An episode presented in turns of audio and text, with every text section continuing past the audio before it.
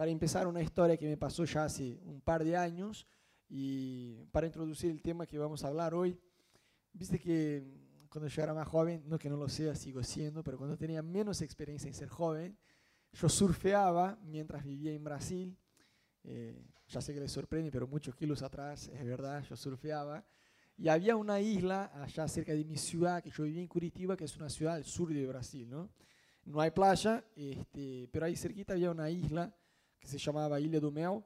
Este, estaba una hora y pico y cada tanto íbamos a surfear ahí, ¿no?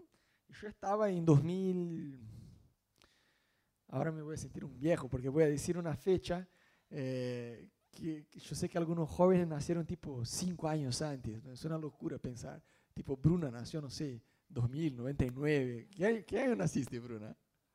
Uf, por Dios. Bueno, chicos, Bruna tenía cinco años, por el amor de Dios. Yo estaba en la facultad, está bien. Y 2005 fue un año bastante estresante, ¿no? En mi vida personal tenía, ¿viste? Que hay años que uno no se olvida decir, no sé cómo sobreviví a este año, ¿no? Bueno, mi año así fue el 2005.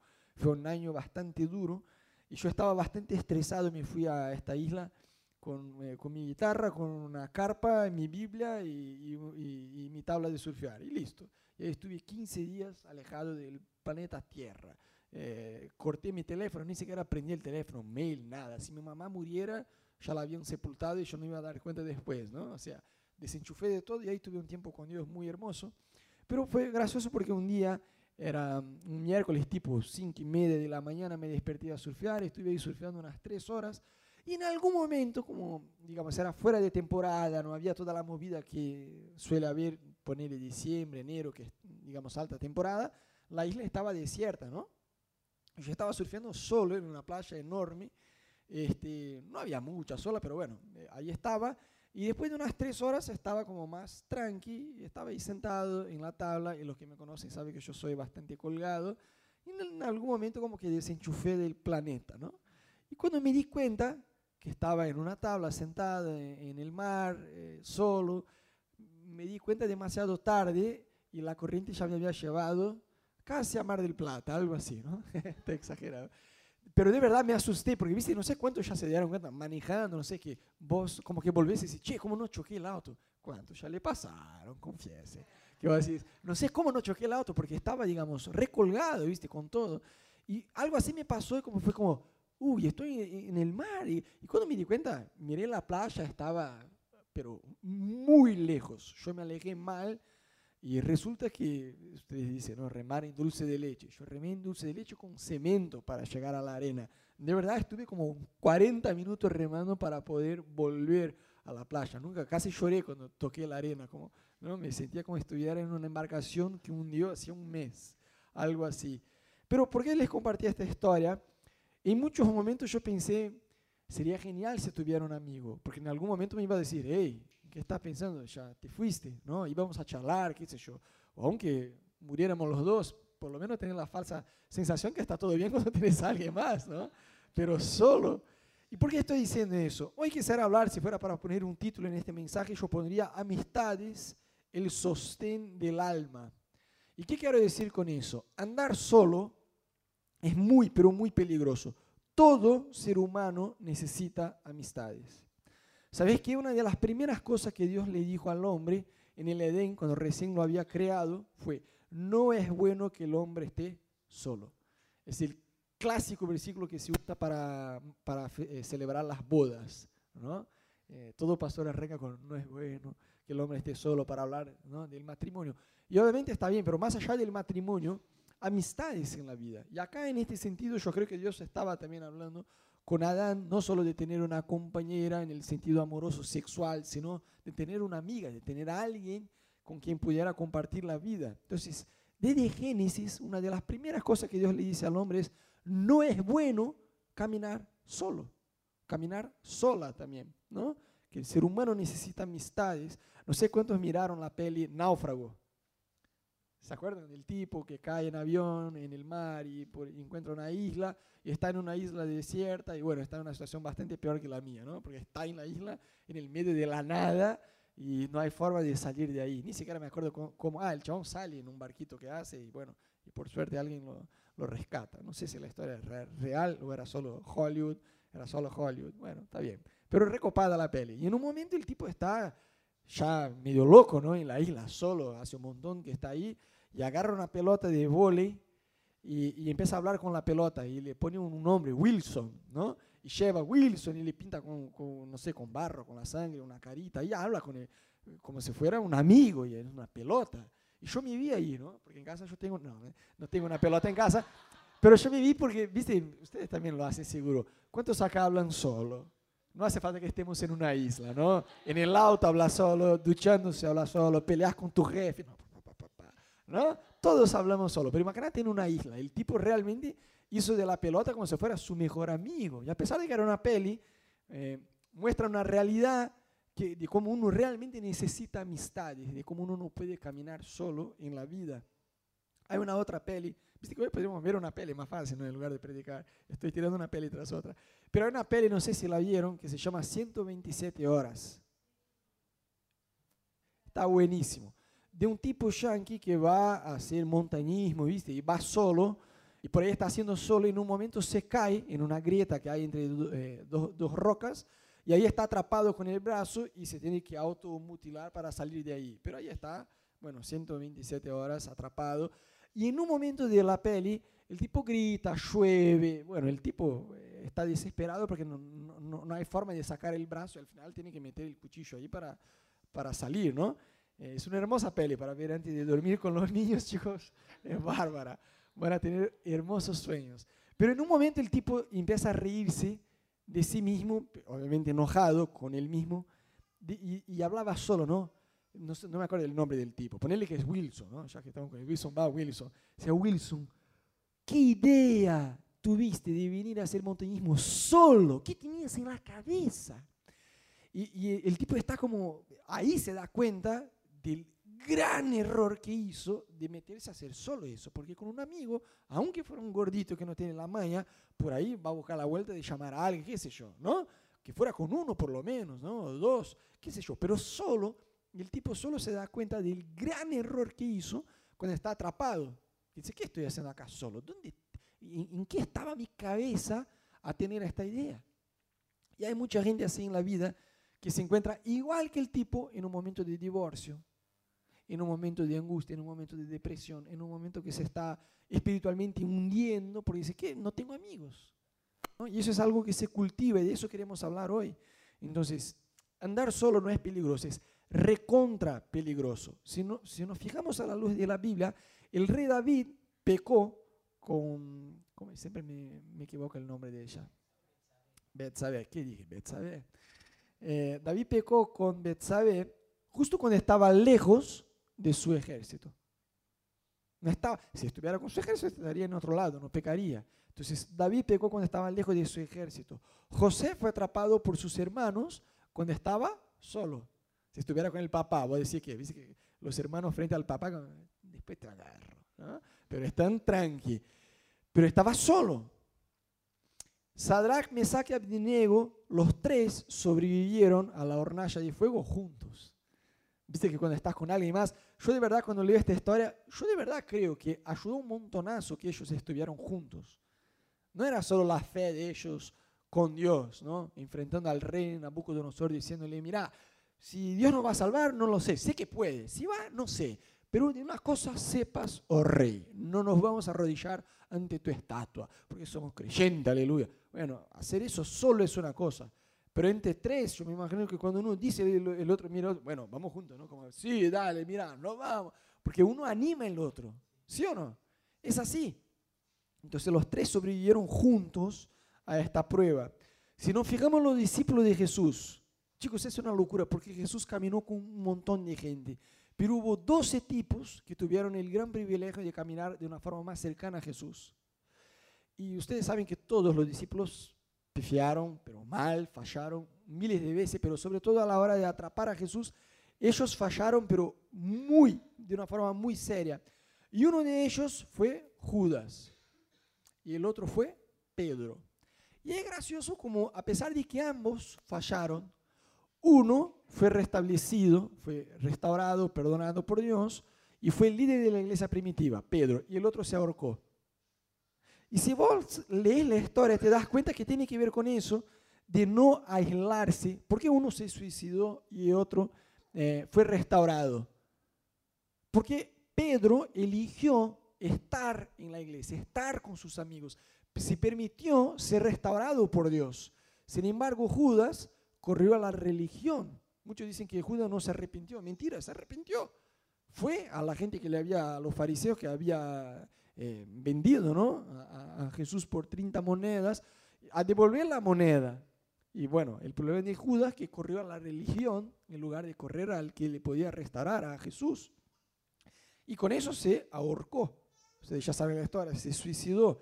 Y Pedro es gracioso porque cuando las mujeres van a, la tumba de Jesús y los ángeles hablan con ella, mira, ¿por qué busca entre los, entre los muertos el que vivo está? ¿no?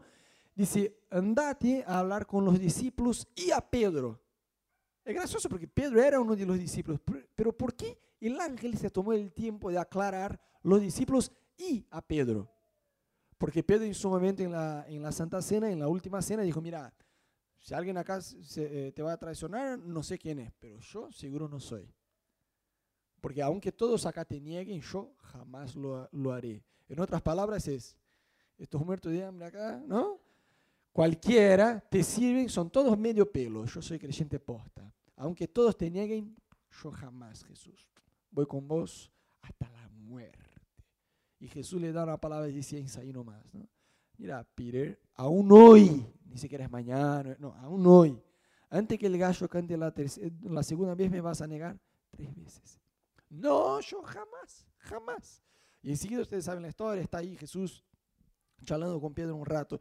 Eh, pero la cosa es que Pedro recibió el mensaje, ¿no? Yo me, porque yo me imagino la escena, ¿no? La mujer viene y dice, mira, Jesús resucitó, digo que llamará a los discípulos. Por ahí Pedro dice, está bien, puede haber resucitado, pero yo lo pifé, lo fallé mal, mal, mal. Me equivoqué mal. Entonces, los discípulos son los discípulos. Yo ya no soy más porque he fallado. ¿Me siguen?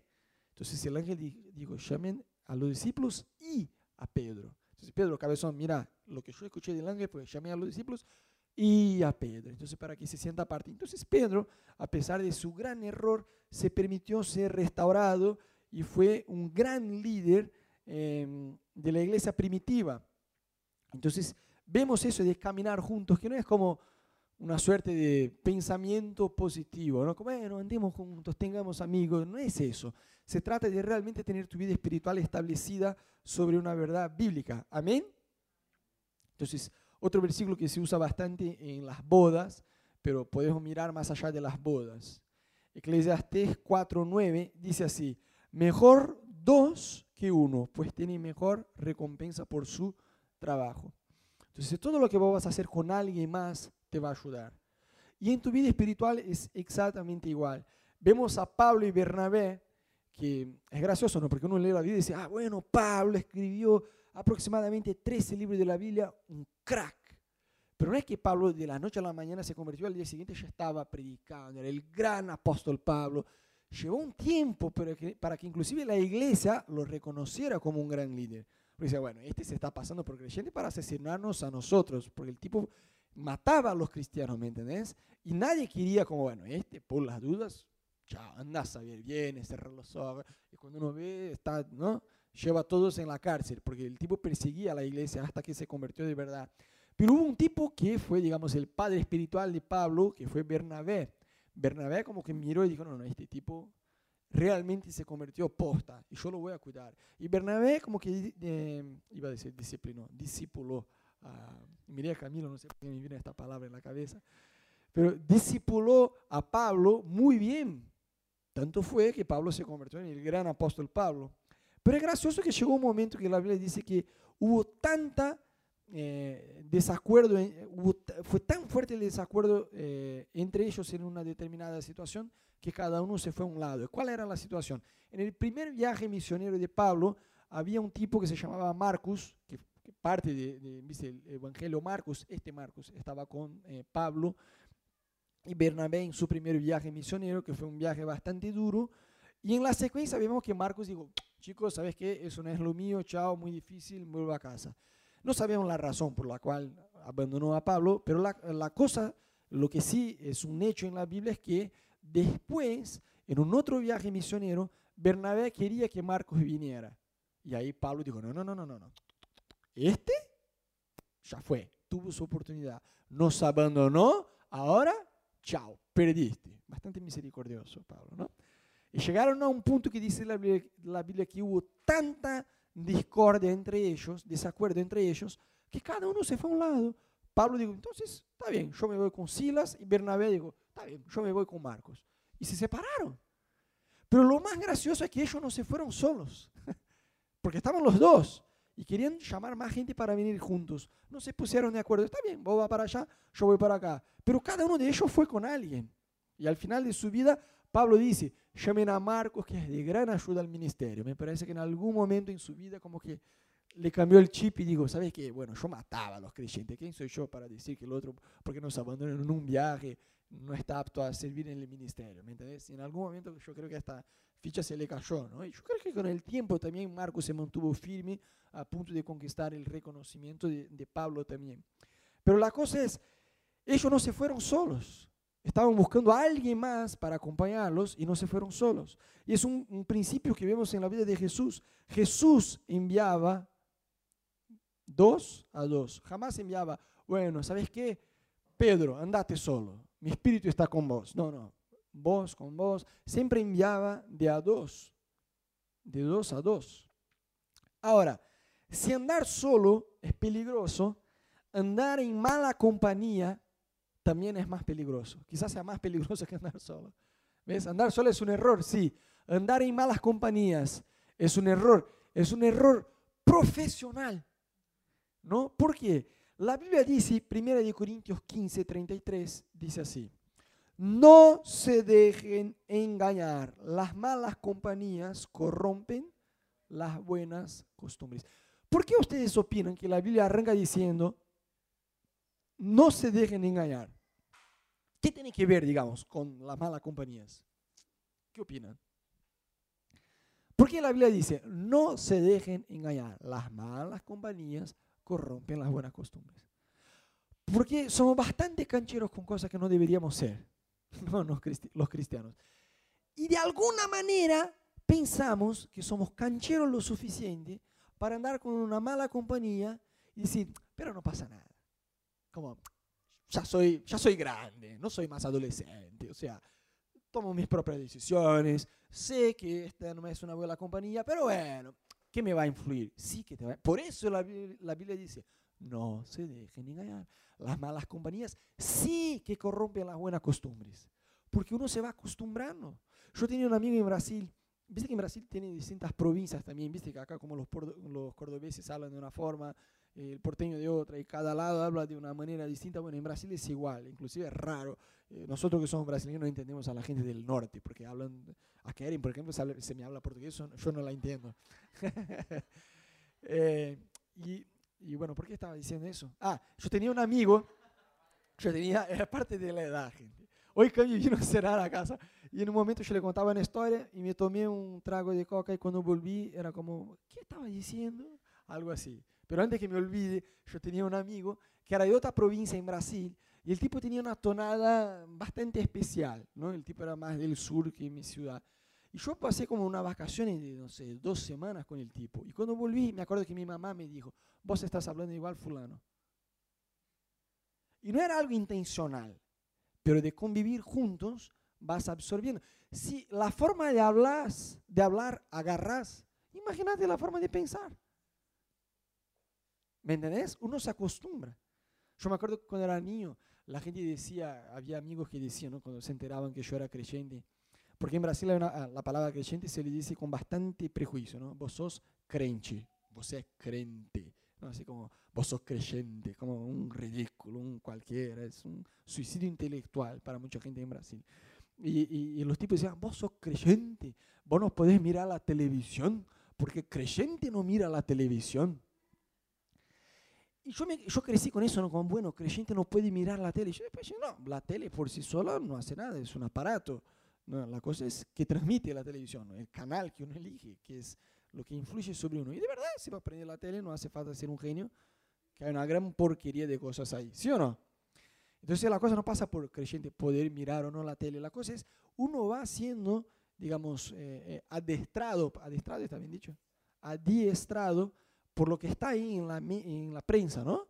Uno va, mira, ve novela, a las hermanas digan aleluya, las hermanas y Camilo, porque yo sé que Camilo eh, tiene una tendencia a novela. ¿no? Va mirando y cuando vos menos te das cuenta, estás hinchando por un divorcio, estás hinchando por una separación, por una traición. ¿no? Muestra dos parejas. La mujer es una bruja en una de las parejas y el tipo es un santo. Y en la otra pareja es al revés. El tipo es un brujo y la mina sufre bajo la mano pesada del marido.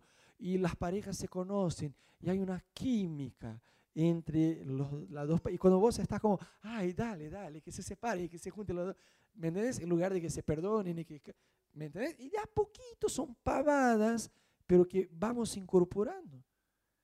Y cuando uno puede decir, no, pero ese es el muy estricto, Rodo. Bueno, si yo trazo una línea de acá hasta la puerta y acá trato de, no sé, distanciar que sea medio milímetro de lo que quiero, cuando llegue allá te aseguro que no voy a llegar al punto correcto.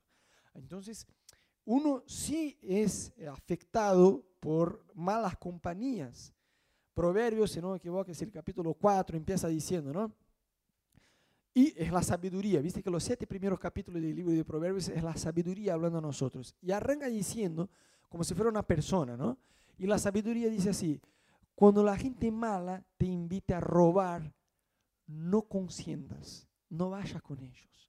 Cuando te digan, che, robemos a este y vamos a dividir todo en partes iguales. Es un chorro bastante de principio, ¿no? Robamos, pero compartimos en partes iguales. ¿no?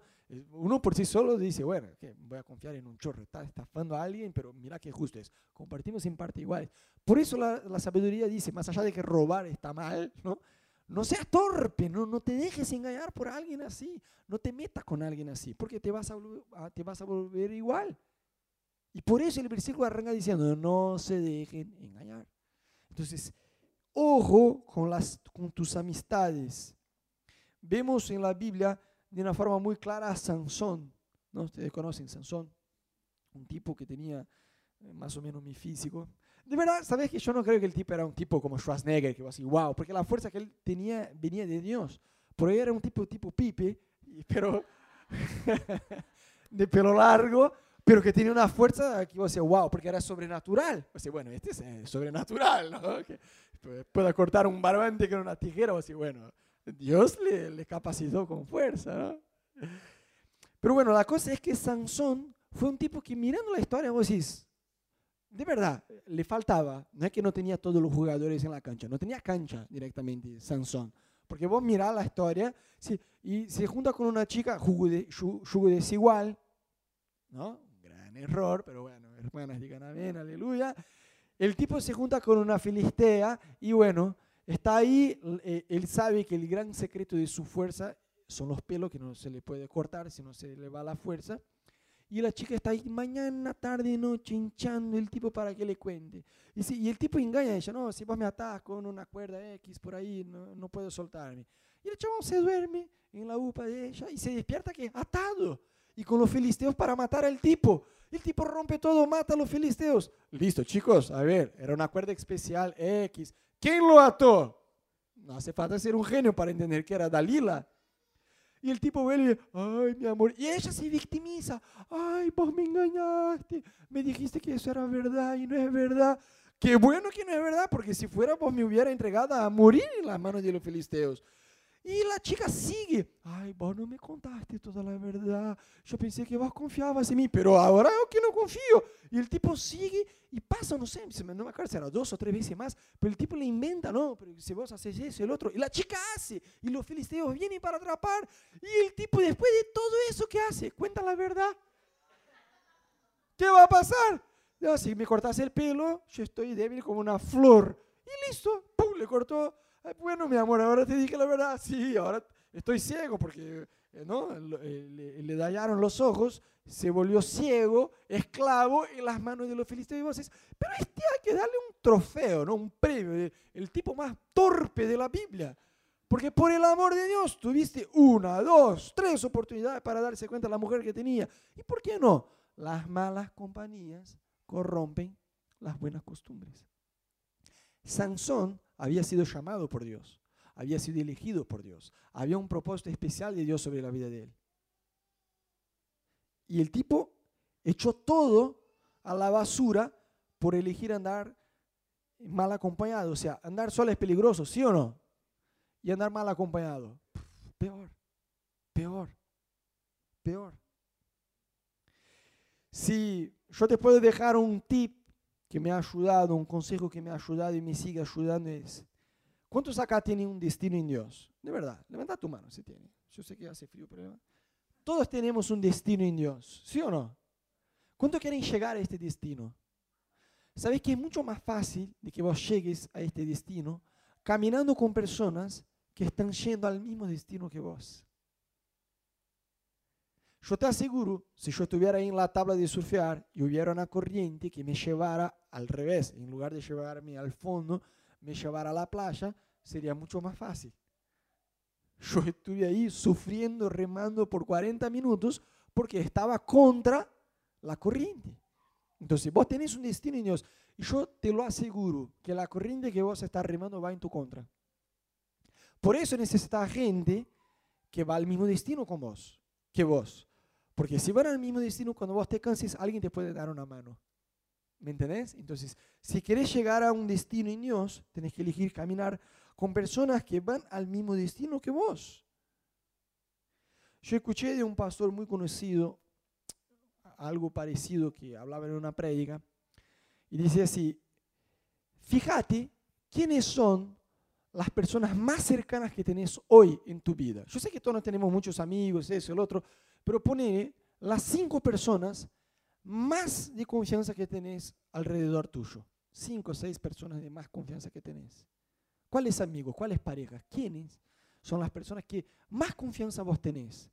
¿Cómo es la vida de estas personas? El tipo preguntaba ¿no? a la gente. Y decía, bueno, así va a ser tu vida en 10 años. Yo dije, wow. Algunos ya están asustados. No, no, no, no, no. Bueno, qué bueno. Algo de la prédica dentro. La idea es esta. Yo prefiero que te vayas de acá asustado que te vayas, sí, la mala compañía corrompe la buena costumbre y no, y no apliques eso a tu vida. Entonces, de verdad, tómate un tiempo. ¿Quiénes son tus mejores amigos? No te voy a decir que vos puedas, no sé, decir 15 personas, pero ponele 5, 6 personas.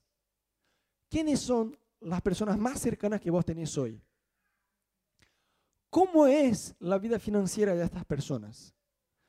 ¿Cómo es el matrimonio de estas personas? ¿Cómo es la relación que estas personas tienen con Dios? ¿Cómo es la vida ministerial de estas personas? Ellas son personas que están fieles en una iglesia, dando fruto. ¿Me entendés? Evalúa cómo es la vida de esta persona. ¿Por qué? Porque en 10 años vos vas a ser así. Y es ahí donde uno tiene que ser vivo, dejar a tu lado Sansón a un costado y trata de fijarse, de verdad, ¿dónde vos querés estar en 10 años? Ah, yo quiero ser alguien financieramente responsable, próspero en el ministerio, yo quiero estar volando con Dios, yo quiero estar lleno de amigos que quieren caminar con Dios, quiero aprender a fluir en los dones espirituales, quiero tener un matrimonio excelente con varios hijos y una familia contenta. ¿Quién quiere eso? Amén. Bueno, qué bueno, estamos juntos, estamos en la misma página. A ver, ¿con quién vos tenés que caminar? Con solteros endeudados que no congregan y están amargados. No, vos tenés que caminar con personas que van al mismo destino que vos. No seas cabezón, no seas cabezona, no sé cómo se le dice a las mujeres. Tenés que caminar con personas que quieren lo mismo que vos. A ver, no es difícil de entender. Cuando vos mirás, por ejemplo, hombres de negocio, mujeres, ¿no? gente de negocio, empresarial, gente que tiene negocios. ¿Con quiénes ellos caminan? ¿Con quién caminan ellos? Vos mirás un tipo recontra exitoso, un emprendedor, ¿tiene amigos? Emprendedor. Gente de éxito camina con gente de éxito. Gente que emprendió cosas y que tuvieron éxito. No tienen amigos endeudados que arrancaron 15 cosas que no funcionaron y están hasta el día de hoy recontra... No, no caminan con gente exitosa porque pueden aprender juntos, ¿sí o no? Vos mirás, no sé, deportistas. Vos mirás un deportista recontradisciplinado, tiene sus mejores amigos que el gordo que va al bar todos los viernes a tomar cerveza y no hace nada. No, el tipo que es deportista, que recontra fitness, tiene amigos fitness. ¿Sí o no? Por la lógica. No le va a ayudar tener el amigo gordo del bar que toma la cerveza a ganar el maratón. No es difícil de entender. El tipo que es eh, vegano, invita a la casa a comer. ¿Quién? Sus amigos veganos, ¿no? ¿Vos pensás que, que yo voy a la casa de Johnny Nene a comer uh, lechuga? No, va a invitar a los veganos. A mí que me inviten a comer un asado, una pasta, algo más rico, qué sé yo. ¿Me entendés? Y en la Biblia vemos Jonás, para que no digan solo que yo estoy tirando ejemplos de fitness, eso y el otro, porque es verdad, pero en la Biblia hay una historia que me llama mucho la atención que es Jonás. Eh, después de Sansón, para mí Jonás es el tipo más torpe de la Biblia, ¿no? Porque Dios le dice, ¿viste que hay gente que se manda mucha macana por no tener una orientación de Dios? El tipo no, Dios le dice, andate al norte, el tipo va al sur. O así, capo, pero competí con, con Sansón, no sé cuál de los dos es el más torpe, por el amor de Dios. Entonces el tipo, Dios le envía a una ciudad y dice, ¿sabes qué? Me tomo un barco y me voy a otra ciudad. Mm. Y ahí yo pienso, ¿el error de quién? Del tipo del barco. Porque el tipo está por hundir el barco, el barco se está por hundir en una tormenta y el tipo, pobre dueño del barco, está tirando todo en, el mar con la intención de aliviar la carga, está perdiendo plata. Imagínate plata, ¿no? Porque lo que estaban tirando valía plata. Entonces, imagínate, está tirando, allá ahí fue 500 pesos, hay 1000 pesos, uh, ahora 15 mil pesos. Ya, ya están al punto de, bueno, ¿qué vale tener acá la plata? Tiremos todo, si no nos vamos a hundir. Y ahí se da cuenta que todo eso está pasando por la culpa de un pibe que está ahí. Oh, yo les tiraba ahí nomás, en el momento, chao, andate. ¿No? Entonces, fíjate el precio que el tipo podría haber pagado por haber dejado a alguien entrar en su barco, en su embarcación. Y hay creyente que no sé qué le pasa por la cabeza, se junta con gente equivocada. ¿A cuántos acá le costó perdonar a alguien? Bueno, los casados no voy a preguntar porque ya son casados. Ya está. Pero a los solteros, a la gente normal, a los solteros. ¿A cuánto le costó perdonar a alguien? O sea, yo elijo perdonar. ¿eh? ¿Te acordás de la persona pero qué, qué enojo que tengo, ¿no? qué rabia? Y tenés ganas de matar a la persona. Nos cuesta muchas veces, y ahí vas a andar con gente amargada. Yo digo, pero ¿qué le pasa por la cabeza? Está con gente amargada. ¿Me entendés? El tipo va al GBO de Cami. No, bien, va. Y ahí se junta con alguien que salió del GBO de Cami amargado con Cami. Vos decís, pero, capo, no entiendo. Muchas veces actuamos así. Queremos llegar a un destino con Dios, pero nos juntamos con gente que están, queremos ir al norte, pero queremos caminar con gente, que va al sur. Y vos decís, pero cuál es la sabiduría de la cosa? O sea, por eso la Biblia dice, no se dejen engañar. Las malas compañías corrompen las buenas costumbres. Sé vivo. Una, una de las formas de llegar al destino que quieres llegar es fijarse tus amistades, fijarse tu entorno. No estoy diciendo para que vos no tengas amigos, o sea, un tipo recontra selectivo, porque ya estamos en una cultura que es así. Eh, tener varios amigos, sí, debemos tener varios amigos. Eso es, eso, es una señal de madurez, tener varios amigos, nuevos amigos, alguien que constantemente está haciendo amistades nuevas. Eso es una señal de, de madurez, es una señal de que estás conociendo realmente a Dios. Porque cuando conoces a Dios, te abrís a nuevas relaciones. No te cerrás como, yo tengo mi círculo de relaciones, bueno, sos parte de ella, no vas a hacer. Te abrís, eso te ayuda. No es que vas a tener mejores amigos, 100 mejores amigos al final de tu vida, pero sí puedes tener varios amigos y vas a tener una porción de amigos que son más cercanos. ¿Me siguen? Pero para eso tenés que abrirse a estas relaciones. Te tenés que abrir. Yo me acuerdo que una, una de las cosas que me llamó mucho la atención cuando llegué Argentina, porque viste que vinimos con la disposición de, vamos, ¿no? Ahora somos argentinos, aleluya. Y llegamos acá y fuimos a una sala y dije, vaya 10, y a mí sirvieron la morcilla. Y yo la probé y fue como, casi vomité en la mesa del tipo que me la sirvió. Yo dije, no puedo. Bueno, no, no tan argentino, la morcilla no me da. Pensé, no, no va. Eh, voy por el mate, y me tomaba mate mañana, tarde, noche, y era más azúcar con un poquito de mate que mate con un azúcar, ¿no? Metía tres cucharadas de azúcar y, ahí tomaba el mate y tomaba mate todo el día. Estuve así por dos semanas y me saltó una esofagitis mal después de dos semanas y el tipo, el médico me preguntó, che, ¿vos tomás mate? Sí. en Argentina, sí. ¿Cuánto? Todos los días, todo el día. Me despierto en el trabajo, estoy con el mate de las 8 hasta las 19 y en casa tomo mate también. ¿Y hace cuánto? Dos semanas. ¿Y te empeoró? Sí, bueno, dejad de tomar mate. Bueno, entonces, con Ana hicimos todo el esfuerzo para hacernos eh, el, porteño, ¿no? el argentino, papá. Pero algo, que nos llamó, entre varias cosas, obviamente con un cambio de país hay un choque de cultura tremendo, eh, el tema de las amistades. ¿no? Porque, a ver, eh, en Brasil vos te haces amigo de la gente muchísimo más fácil, pero muchísimo más fácil, gente. Pero por otro lado, las amistades son más superficiales. Acá como que tarda en hacerse amigo, pero cuando entras en el ciclo de, amistad de un argentino, como parte de la familia, ¿no? pocos argentinos que tengo acá que, que, tardaron, que tardó tiempo de que entráramos en el círculo, hoy nos tratan como si fueran eh, hermanos, eh, ¿viste? El papá, no sé, parte de la familia. Yo digo, wow, eso en Brasil no pasa. Te haces amigo muy fácil, pero te conectas fácil, pero no tanto. Algo así. Entonces era un choque de cultura. Eh, por ejemplo, en Brasil, si vos empezás en una facultad, por ejemplo, no conoces a nadie. Entras ahí en una clase con 50 pibes, 50 pibas, todo distinto, nadie sabe el nombre de nadie. En dos semanas, dos, 14 días, a los argentinos les aclaro, ¿no? En 14 días son mejores amigos, ya está. Saben todo de la vida del otro, eh, eh, hacen un asado, invitan a la casa, duermen en la casa uno del otro, hay confianza plena como si conocieran desde los dos años de edad. Ya sé que es un choque cultural en la cabeza de los argentinos. Por otro lado, el argentino tarda un poco más, ¿no? en lugar de dos semanas, ponerle dos décadas, entrase. No, estoy exagerando, pero eh, tarda un poquito más de tiempo. Pero cuando entras, es parte de la familia. El brasileño es eso, se conecta más fácil, pero las relaciones son más superficiales. El argentino, si vos eh, insultas a un amigo, te mata, básicamente, ¿no? Porque como no insultas a mi amigo, es mi familiar, casi así.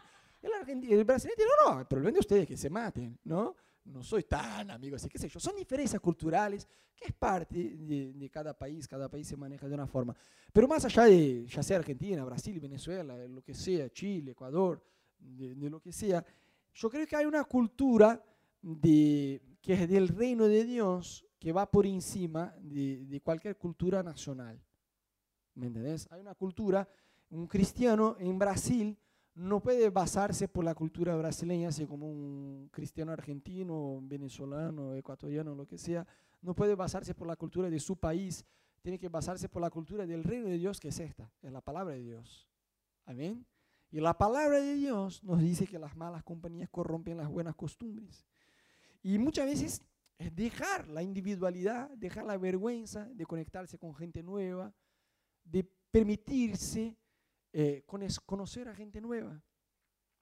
Yo me acuerdo a dos personas, no voy a decir el nombre para no exponer la persona, em, que llegaron a la iglesia.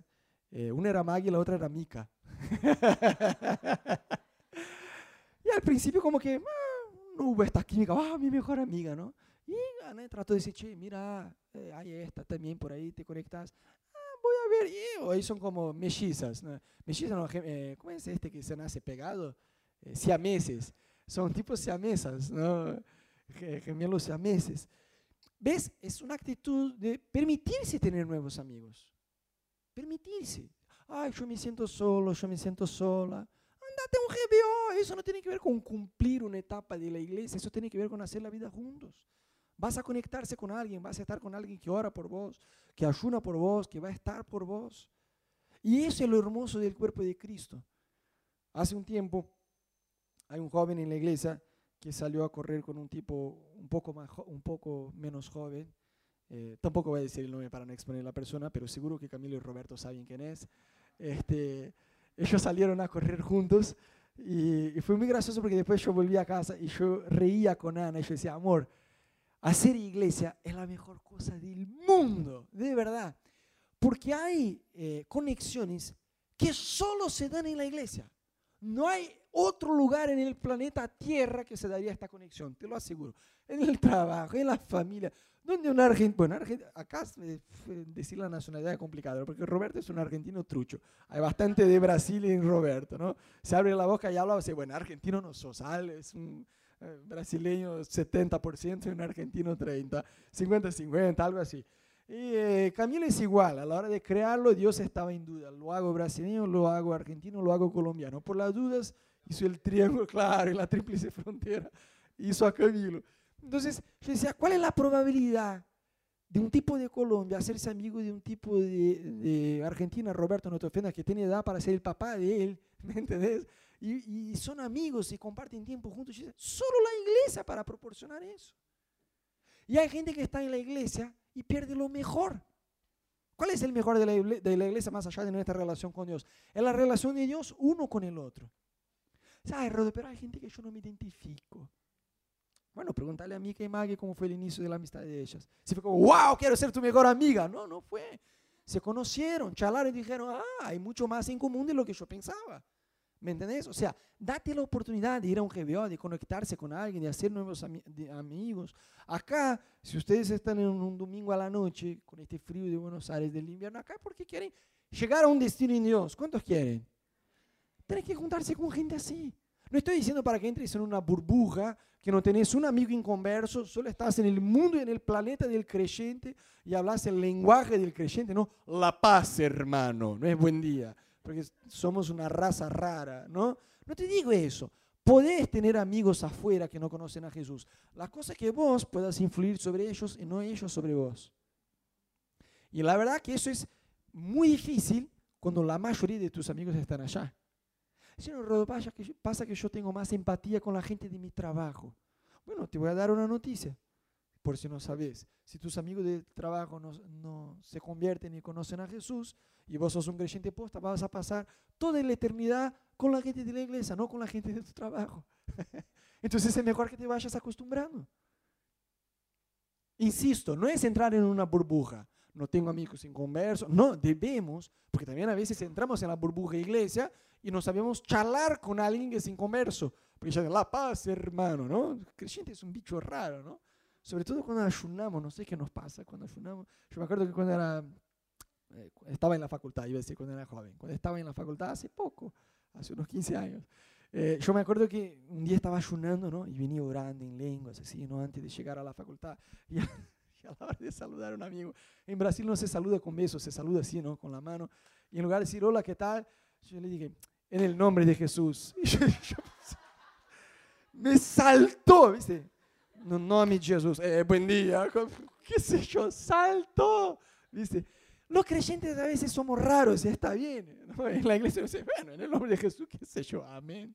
No, Meli escucha la palabra de Jesús y dice, amén, amén. Es muy gracioso, la llevamos a la iglesia y dice amén cada dos segundos, porque todos hablan Jesús, ¿no?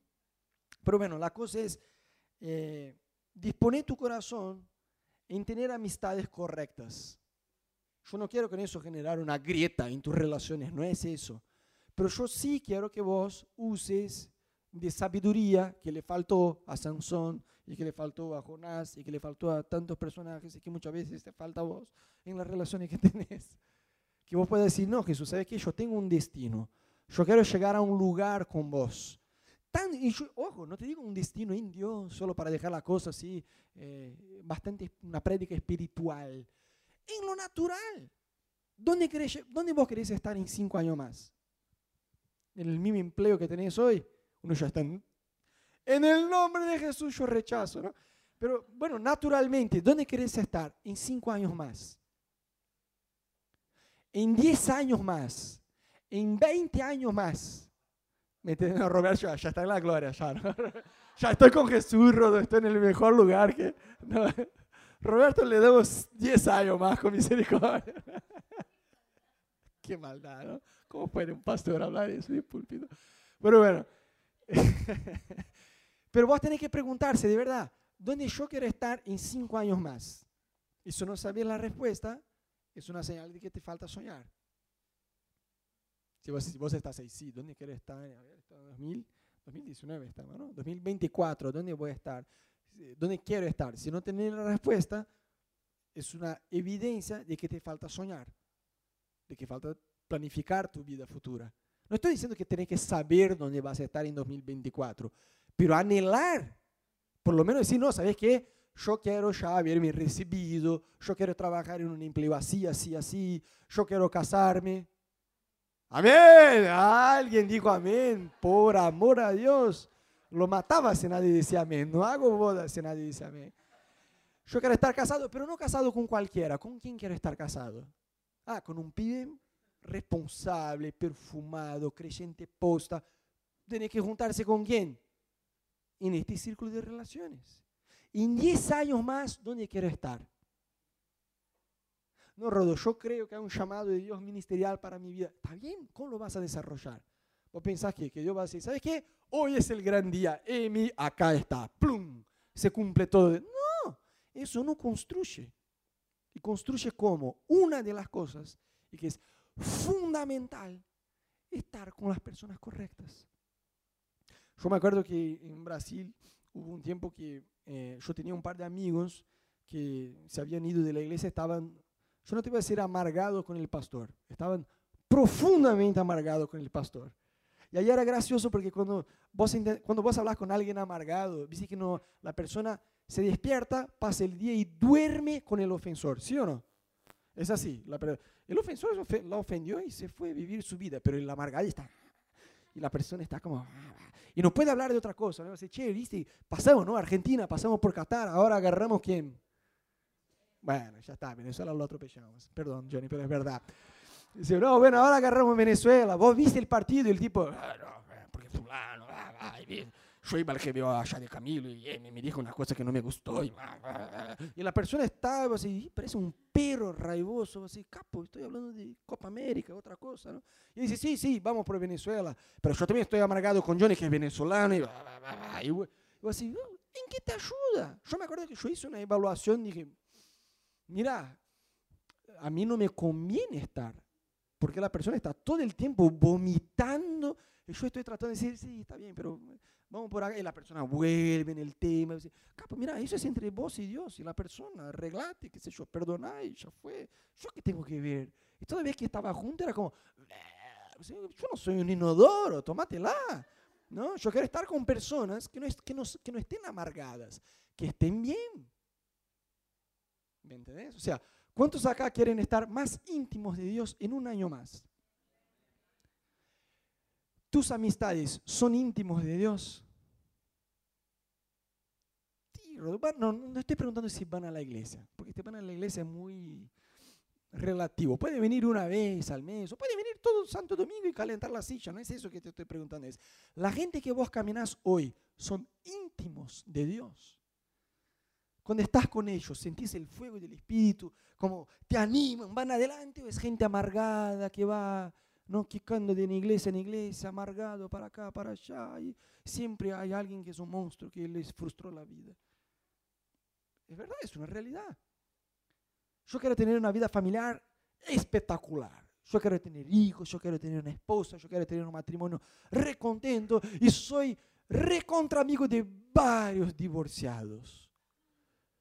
O peor, de los sobrevivientes, porque viste que hay el divorciado que solo no concretiza la cosa, ¿no? Vive bajo el mismo techo en la tercera guerra mundial. Y vos decís, ¿cómo es el matrimonio de la persona? Yo me acerqué porque yo tenía muchísimo miedo a ser papá, sobre todo por la relación que tuve yo con mi papá, eh, sobre todo en los primeros años míos. Eh, yo tenía mucho miedo en formar familia, en casarme, ¿viste? Eh, era un miedo, no era un miedo, era un pavor en realidad. Y en un momento en mi adolescencia, después de haber vuelto a la iglesia, yo tomé una decisión. Si un día me voy a casar, si un día voy a ser papá, yo tengo que cercarme, está bien dicho, yo tengo que cercarme de gente que ya es casado y tiene un buen matrimonio y tienen eh, buena relación con sus hijos. Porque yo tengo que aprender de ellos un referencial que mi papá no me dio, que yo no tuve en mi familia, ¿me entendés? Si un día yo quiero eh, liderar personas, tengo que estar cerca de líderes que lideran personas. Si un día yo quiero abrir un negocio exitoso, tengo que tener amigos que abrieron negocios exitosos. Si un día yo quiero... ¿Me siguen? Entonces, ¿qué es lo que querés?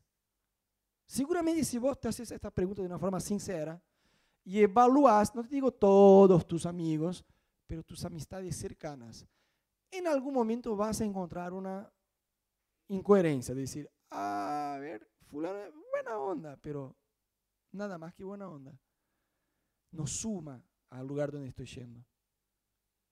¿Me entendés? La idea, reitero, no es hacer una grieta en tus relaciones, no es eso, pero es ayudarte a pensar con quién estoy caminando, porque yo estoy yendo para acá, pero es evidente que esta persona está yendo para allá. Y si no está yendo en el mismo destino que vos, eso se vuelve un peso en tu vida. Y la idea no es esta, la idea es que las amistades sean algo que nos alivien, que nos ayudan, que, que nos relajan, ¿sí o no? Para eso estamos los amigos. Bueno, me gustaría orar con vos. Te quería invitar que en tu lugar vos te pongas de pie por dos minutitos más.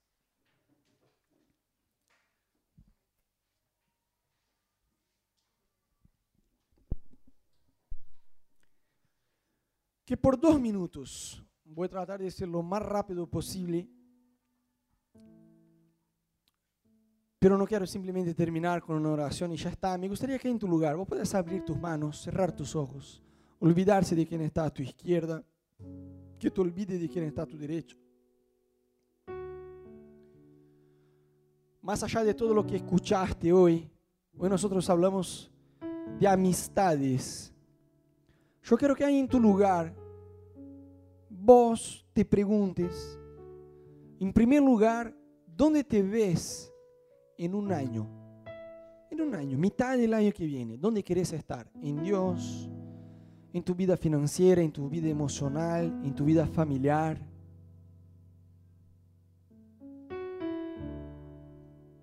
Después, pregúntate, dentro de cinco años, ¿dónde quieres estar? En 2024, yo quiero estar en esta situación. ¿Cuál es esta situación? Recibido en un empleo, con un negocio propio, congregando en una iglesia, sirviendo, liderando, fluyendo en los dones, yo no sé. En 10 años más, pensá, ¿dónde querés estar? En 10 años más. ¿Qué sueños hay en tu corazón? Déjame decirte que Dios es lo más interesado en hacerte soñar y en hacerte soñar grande. Si vos tenés talentos, si vos tenés capacidades y sueños en tu corazón, déjame decirte que vos tenés que vivir estos sueños antes que estos sueños envejezcan. El tiempo pasa, el tiempo vuela y sin darse cuenta, ya es tarde. Ah, pero Dios puede hacer. Sí, Dios puede hacer. Dios es Dios. ¿Quién soy yo para decir que no lo es? Pero yo creo que el, sueño correcto tiene el tiempo correcto también. Yo creo que Dios siembra sueños en nuestro corazón para que los alcancemos y avancemos en estos sueños en el tiempo perfecto. Dios hace todo de una forma perfecta. Y yo creo que hay sueños que Dios quiere destrabar adentro tuyo. O mejor, hay sueños que ya están en tu corazón y no encontrás la vuelta en cómo llegar ahí. Y una de las llaves es con quién vas a andar en el próximo año, en cinco años más, en diez años más, con quién vas a hacer la vida junto. Permití con que el Espíritu Santo traiga nombres a tu corazón de personas que vos no te debes juntar más, no debes ser tu mejor amigo, no debes ser personas que estás que, que te estás viendo seguido, menos aún buscando consejos, personas amargadas, personas que no están con una vida espiritual saludable, personas que te van a contaminar, que te van a amargar también. O personas que no sueñan alto, que se conforman con poco, no tienen sueños en el corazón, que si más allá de la buena onda que hay, si vos te fijas de una forma precisa, no hay mucho que sumar a tu vida. No son personas que te animan, que interceden por vos, que oran por vos, que te ayudan a avanzar. Permití que el Espíritu Santo pueda ministrar tu corazón. de amistades, quizás sí, quizás algunas amistades hay que cortar. Yo me acuerdo que cuando yo recién volví a la iglesia, un día recibí una palabra profética de un tipo que me dijo, hay amistades que estás intentando llevar con vos y que te van a destruir. Porque son personas que más allá de que tenés una buena relación con ellos, con Dios son personas totalmente ignorantes. Y si vos no renuncias a estas amistades, vos vas a hundir en la fe. Y aunque me costó, porque era, eran personas que me gustaba mucho, yo tomé la decisión de dejar aquellas amistades, porque era gente que me iba a, a, a atascar en el pecado. Y fue la mejor decisión que hice. Y desde entonces, mi decisión de vida con Ana ha sido juntarnos con personas que quieren caminar con Dios, con personas que quieren conocer más a Jesús, con personas que no solo quieren conocer más a Jesús, sino con personas que quieren servirle a Jesús. Porque lo vamos a hacer juntos, lo vamos a hacer con excelencia. Cuando uno se cansa, el otro levanta la mano. Entonces permití que el Espíritu Santo ministre tu corazón. ¿En cuál ha sido tu círculo de relaciones en estos días? Permití con que el Espíritu Santo pueda estirar tus emociones, tu alma, tu miedo de engancharse con gente nueva, de conocer a gente nueva. Permití con que el Espíritu Santo pueda sanar todo el dolor de tu corazón de haber sido traicionado o de haber sido lastimado por alguien. Permití con que el Espíritu Santo te pueda sembrar en nuevas amistades. Y que en tu corazón vos te dispongas a caminar con gente que va a sumar a tu vida. Gente que te va a animar, gente que te va a tirar adelante, no tirar al piso. Gente que te va a ayudar a llegar al destino que vos tenés soñado.